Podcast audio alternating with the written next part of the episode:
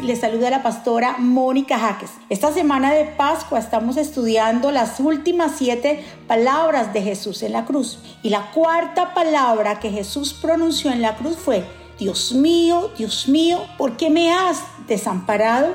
Mis amados, en este momento llegamos al punto más profundo de la cruz. Jesús se siente desamparado por su Padre. Este probablemente es el texto más misterioso de los siete que estamos estudiando. ¿Cómo es posible que Dios abandone al justo? ¿Cómo es posible que el Padre abandone al Hijo amado en el cual se complace? ¿Cómo es posible que Dios se desampare a sí mismo? Aquí tocamos el misterio de la encarnación. Jesús en su vida terrenal nunca se identificó con los poderosos, nunca se identificó con los grandes de este mundo. Todo lo contrario, nació humilde, en un establo, hijo de una familia pobre, vivió en una pequeña aldea galilea, no en la grandeza de Jerusalén. Y en el momento que el enemigo le tienta ofreciéndole los reinos del mundo, Jesús toma una decisión. Le dice no a la riqueza, le dice no al poder, le dice no a los príncipes de este mundo. Esta cuarta palabra es el centro de las siete palabras. En ella el Calvario alcanza su clima cristológico. Jesús, el capitán de nuestra salvación, fue crucificado a las nueve de la mañana según Marcos 15, 25. Al momento de expresar Jesús esta cuarta palabra, Dios mío, Dios mío, ¿por qué me has desamparado? Ya tenía seis horas de humano dolor. El verdadero Dios estaba como verdadero hombre, crucificado, golpeado, con una corona de espinas.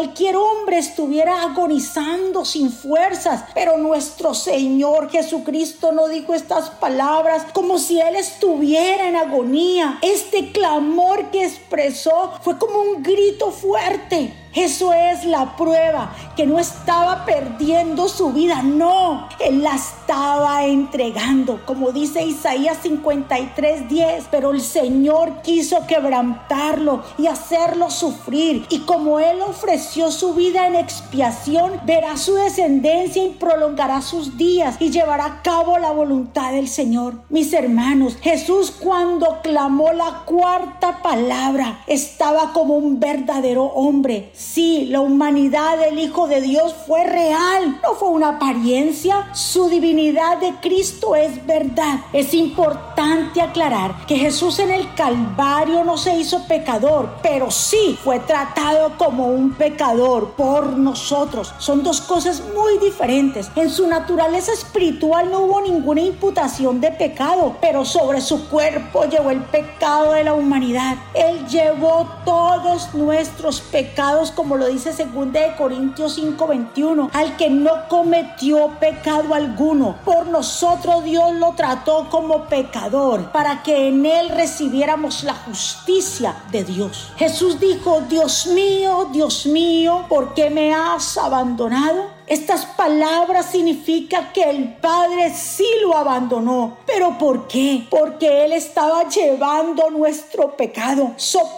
Nuestro juicio. El juicio fue que Dios el Padre derramara su ira. En el lugar de derramarla sobre nosotros, la derrama sobre Él. Eso necesariamente implica una especie de abandono. Eso es lo que significa la ira. Lo entregó para sufrir el pecado de todos los pecadores de todo su pueblo y el juicio por sus pecados. Ser abandonado por Dios es el grito de los condenados Jesús fue condenado por nosotros. Jesús usó estas palabras porque había un abandono por causa nuestra. ¿Cómo no rendir nuestras vidas a aquel que lo dio todo en la cruz? Aquel que se puso al frente por nosotros. Pero este abandono no era más que la preparación a la gran victoria, su resurrección. ¿No nos hemos sentido abandonados alguna vez cuando sentimos a Dios de pronto lejano distante? O cuando luchamos por sentirnos conectados con nuestra fe, Jesús nos recuerda que nuestro Dios no es una identidad distante, indiferente o desinteresada. Al contrario, nuestro Dios se hizo plenamente humano y experimentó un verdadero sufrimiento hasta el punto de sentirse abandonado, pero todo esto lo hizo por amor a nosotros. Jesús fue abandonado para luego adoptarnos como sus hijos y para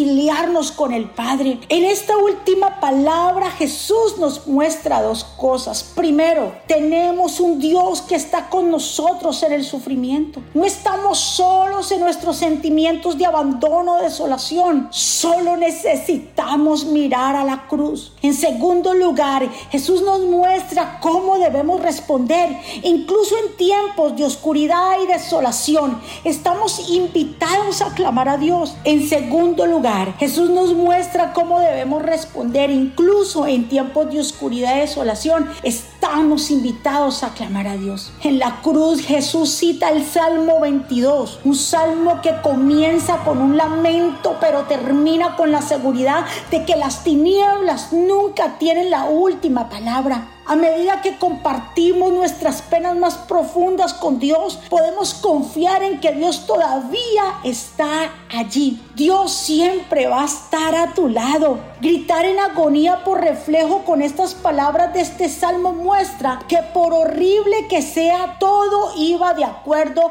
al plan perfecto de Dios. Mis amados hermanos, vale la pena entonces en esta cuarta palabra ver el otro significado de la palabra abandono y tomarla más en clave como una palabra de confianza. Jesús nos invita hoy a abandonarnos en sus brazos, a confiar en Él, a mantenernos pegados a la vida. En Jesús está nuestra esperanza. Sus planes nunca fallan. Quizás estás viviendo un tiempo de oscuridad, de amargura. Clama a Dios que Él está a tu lado. Prepárate para la resurrección. Vendrá un tiempo nuevo de paz, de alegría, de armonía ten la plena seguridad que por más oscuro que se presente el panorama, nuevos aires vendrán a nosotros y no estaremos solos. Con la cuarta palabra también se ve que desde la cruz siempre hay una germinación. En este caso, brota la confianza. Pon tu confianza en el Señor. Déjate guiar porque sus planes son perfectos